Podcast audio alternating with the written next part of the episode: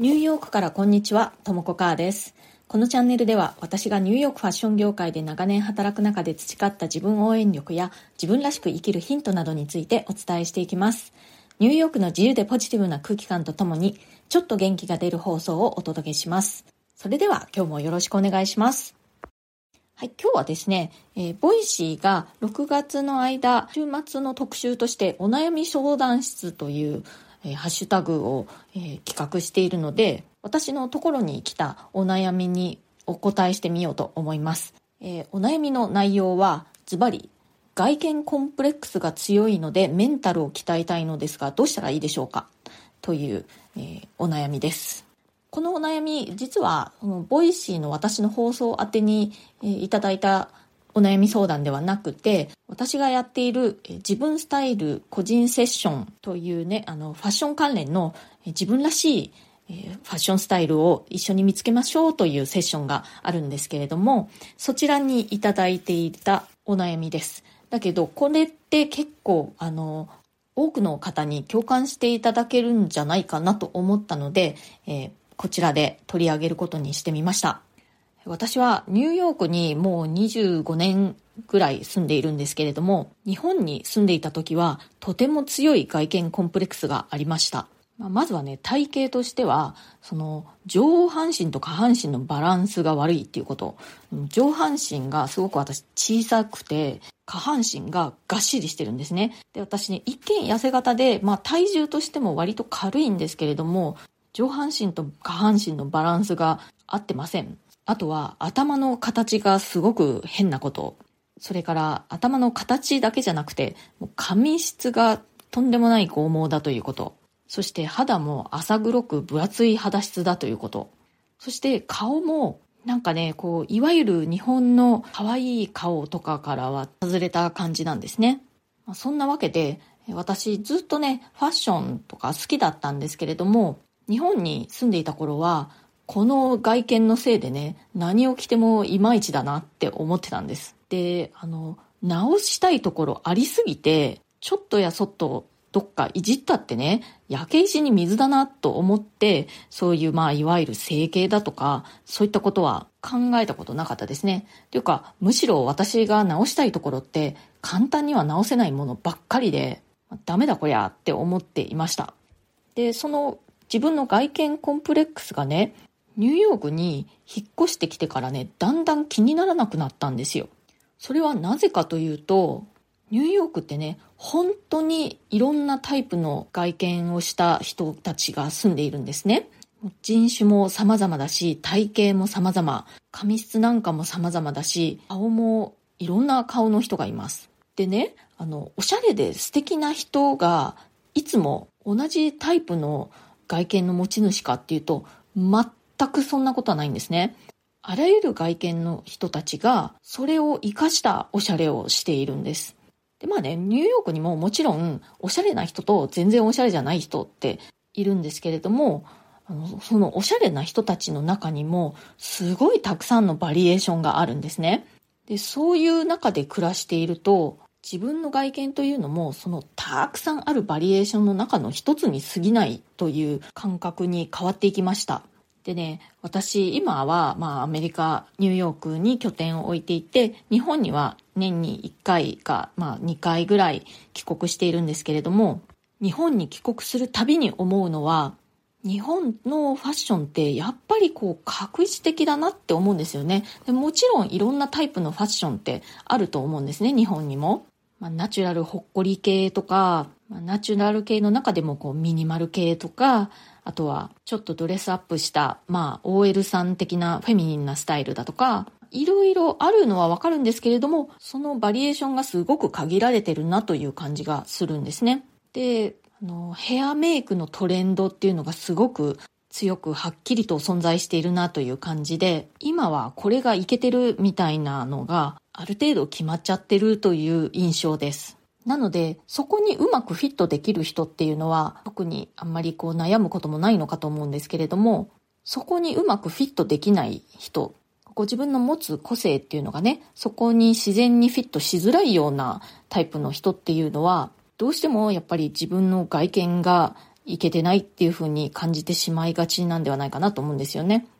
で、あの、すいません。前置きがすっごく長くなっちゃったんですけれども、私が今日そういう方におすすめしたいのは、私がニューヨークで暮らすようになって感じた人間のその外見のね、バリエーションの豊富さというか、まあ、自分の外見っていうのもその一つに過ぎないんだっていう感覚をね、こう疑似的に感じることによって外見コンプレックスを減らすというやり方です。でこれから具体的なそのやり方をご説明します。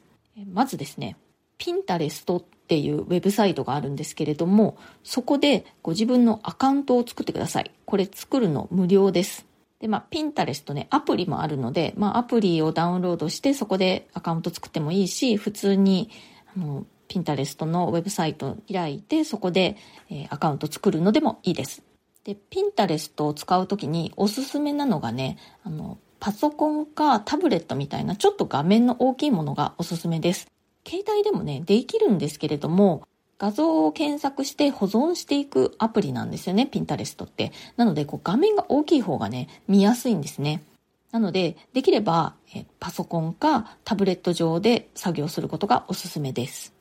で、そのピンタレスト、えー、アカウントを作ったらですね、検索ができるんですね。そこに、英語でスタイリッシュアウトフィッツって入れてほしいんですね。これね、検索を英語でやるっていうところが、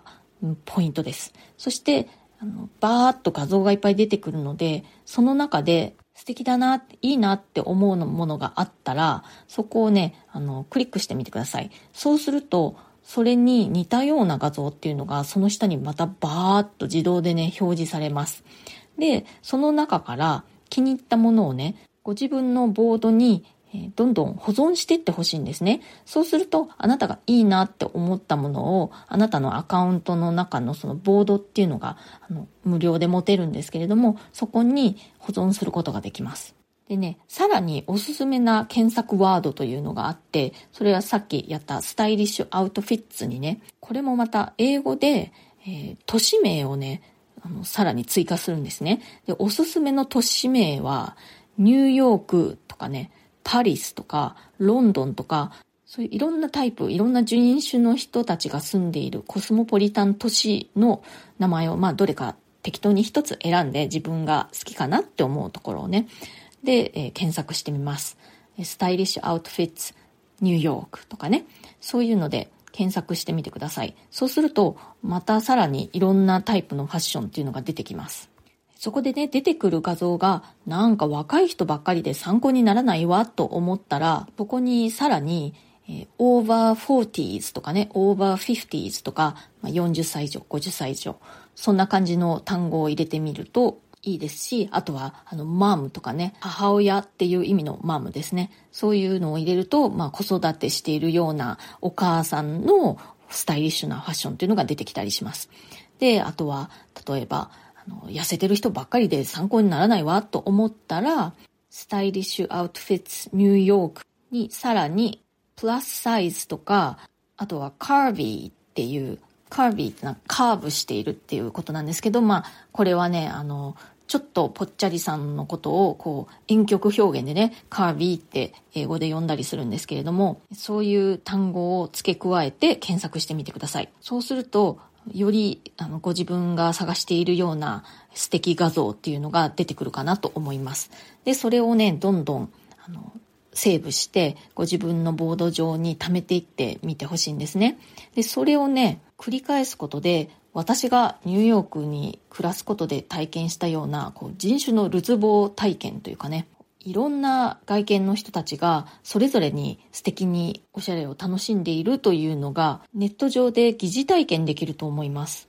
でね、この作業をしばらくちょっと続けてみてほしいんですね。でね、このピンタレスト上でこうやって画像を保存するのね、あのやればやるほどどんどんどんどんピンタレスト側がこう学習してってね、あなたが好きそうなものをどんどん向こうから勝手に提案してくれるので、ますますね、楽に楽しくなっていきます。これ、あの、完全に無料でできるので、あの百聞は一見にしかずですので、ぜひぜひやってみてください。ポイントはね、検索ワードを必ず英語で入力するということです。英語で入力することによって、その世界中の画像が集まるので、それだけバリエーションが豊富になります。やっぱりどうしても日本とか、まあアジアの近隣諸国のファッションだけを見ていると、ちょっとね、それだけ視野が減点されてしまうので、それを広げるための英語検索ということです。私、日本にね、帰国するたびに思うし、あと、あの、私と同じように海外在住の日本人の友人たちも同じことを言ってるんですけれども、やっぱりこう、日本に住んでいる日本人って、すごくこう、ヘアメイクもファッションも、こう、隙がなく整っている人が多いという印象です。なんかね、あの、そこにはちょっとね、ある種のちゃんとしなきゃっていう脅迫観念のようなものが背後にあるような感じさえします。おしゃれを楽しんでいるっていうよりは、皆から外れないためのファッション、浮かないためのファッション、変に思われないためのファッションっていうのかな。きちんと見えなきゃ、みたいな感じがちょっとね、こう感じ取れるんですよね。なので、世界のいろんなタイプの人のおしゃれの仕方を見て、その、なんていうか、まあ、閉塞感のようなものをね、ちょっとご自分の中でぶち破ってみてほしいんですね。そうすることで、私が経験したのと同じように、自分の外見っていうのも、たくさんある外見のバリエーションの一つに過ぎないし、いろんな人がいろんな形で個性を活かしながらおしゃれをしているっていうのが体感できるんじゃないかなって思います。今日は、えー、ピンタレストの使い方、えー、ざっくりとご説明しましたけれど、他にもね、もうちょっといろんな使い方をご説明した、えー、動画セミナーというのをね、私作りまして、それを無料で配布していますので、私のウェブサイトからそれ請求していただけますので、リンクを貼っときますので、ご興味ある方はぜひそちらも合わせてチェックしてみてください。まあ、それね、あの、ピンタレストの話だけじゃないんですけれども、自分スタイルの見つけ方についてお話している無料セミナーで、その中でピンタレストをたくさん使っているという感じです。というわけで、え今日はそろそろ終わりにしたいと思いますが、えー、今日の放送が気に入ってくださったら、チャンネルのフォローがまだの方は、えー、この機会にチャンネルフォローしてくださるととっても嬉しいです。えそれから、えご質問やリクエスト、ご感想、コメントなどお待ちしております。ファッションのことだけでなくて、ニューヨークのことや海外で働くこと、海外で暮らすこと、それ以外の質問でも私に聞いてみたいなと思うことありましたら、お気軽にコメントください。匿名ご希望の方は、私のプロフィールの一番下のところに質問箱のリンクを貼ってますので、そちらをご利用ください。それでは今日も最後まで聞いてくださってありがとうございました。それではまた次回。Have a nice weekend. ともこかーでした。